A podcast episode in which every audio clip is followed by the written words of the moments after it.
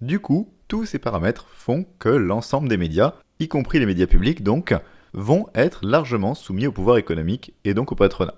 Et les conséquences de ça, c'est que les médias vont être les porte-paroles systématiques du patronat et des groupes dominants de la société, et vont donner principalement la parole aux membres de ces groupes dominants, donc des blancs, des hommes, des riches et des patrons, et vont donner très peu la parole aux membres des groupes opprimés ou dans des mauvaises conditions.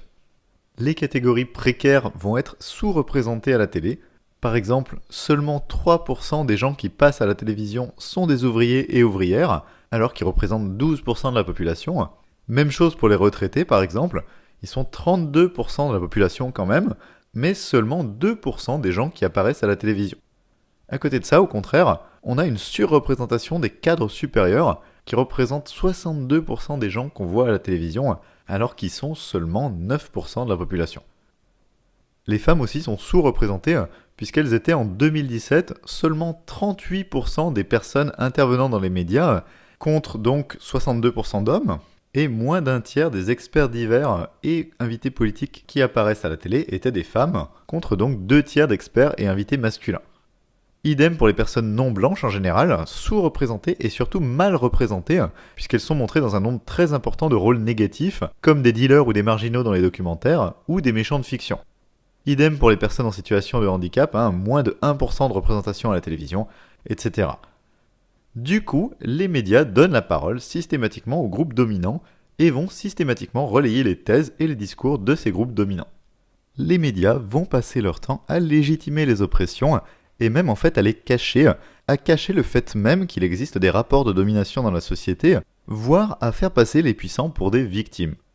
Par exemple, les médias vont reprendre en cœur l'idée que le code du travail serait trop rigide et trop complexe, que les entreprises seraient écrasées par les charges entre guillemets sociales, et que ce seraient en fait les patrons qui seraient victimes, qui s'épuiseraient pour faire tourner leur entreprise, qui seraient mal aimés, etc., histoire de nier le fait que le patronat est très largement en position de force par rapport aux employés.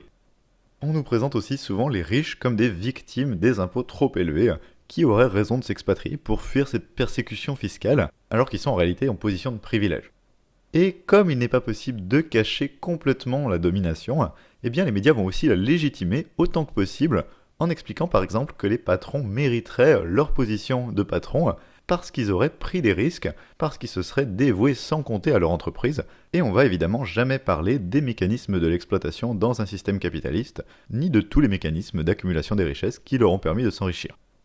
Au contraire, on va beaucoup insister sur des exemples romancés de grands patrons devenus riches en partant supposément de rien, genre Steve Jobs ou plein d'autres milliardaires qui se seraient fait tout seuls entre guillemets, même si ces exemples sont en fait très critiquables et pas du tout représentatifs de l'ensemble du patronat, l'important c'est que ça va entretenir l'idée que ces patrons-là mériteraient leur position et aussi l'idée que tout le monde pourrait devenir grand patron, c'est juste une question de volonté et d'effort. Autrement dit, tout est fait pour faire accepter l'ordre établi et pour que personne aille questionner le système politique et économique en place, ni le contester. Mais si malgré ça, il y a quand même des gens qui contestent, ça arrive, eh bien le système médiatique va être là pour décrédibiliser et délégitimer leur lutte. La lutte des classes, par exemple, est toujours présentée comme has-been face à la supposée modernité du libéralisme décomplexé. Quand il y a des grèves, par exemple, les médias vont souvent présenter les grévistes soit comme des gens qui sauraient pas trop pourquoi ils contestent, et qui râlent sans vraiment de raison pour le plaisir de râler, soit on va les présenter comme des privilégiés qui défendraient uniquement leurs petits avantages au détriment du reste de la population et en empêchant le reste de la population d'aller honnêtement travailler. C'est le discours qu'on entend par exemple quand les cheminotes et les cheminots font grève, et on va entendre toutes sortes de mensonges, notamment sur le statut des cheminots. Par exemple, beaucoup de médias ont répété en boucle que l'âge de départ à la retraite des cheminots et cheminotes serait de 52 ans ou 57 ans selon les cas, ce qui semble être effectivement un gros avantage par rapport au reste de la population. Sauf que, en pratique, ils doivent quand même cotiser 41 annuités et demie pour avoir droit à leur retraite à taux plein, ce qui est en fait le même nombre d'annuités que le régime général. Du coup, en pratique, un cheminot qui aurait commencé à bosser à la SNCF à 20 ans ne pourra partir qu'à 61 ans et demi, contre 62 pour le régime général, ce qui n'est pas une différence énorme, surtout vu la pénibilité du job. Mais les médias vont oublier de préciser cette question du nombre d'annuités et vont parler que de l'âge de départ théorique, ce qui veut donc rien dire tout seul, et c'est en fait rien d'autre qu'un mensonge par omission. Et si jamais il y a un gros soutien populaire à la grève des cheminots, les médias vont tenter d'interviewer de préférence des usagers mécontents. Il y a même des journalistes de France 2, d'Europe 1 et de CNews notamment qui ont passé des petites annonces sur Twitter pour trouver des gens en galère à cause des grèves et les interviewer. Et ça c'est juste deux exemples de manipulation et d'omission coupables parmi d'autres. Lorsqu'il y a des grèves, les médias vont d'ailleurs souvent insister sur le fait que la mobilisation baisse ou s'essouffle, ou encore présenter telle manif comme un barreau d'honneur, je cite, c'est-à-dire un combat perdu d'avance mais mené pour le principe, histoire à la fois de délégitimer ces manifestations, mais aussi de dissuader les gens d'y participer. Et si jamais celles et ceux qui se révoltent ont recours à de la violence, même minime, eh bien cette violence va toujours être exagérée par les médias, alors que la violence des dominants va être minimisée avec des euphémismes.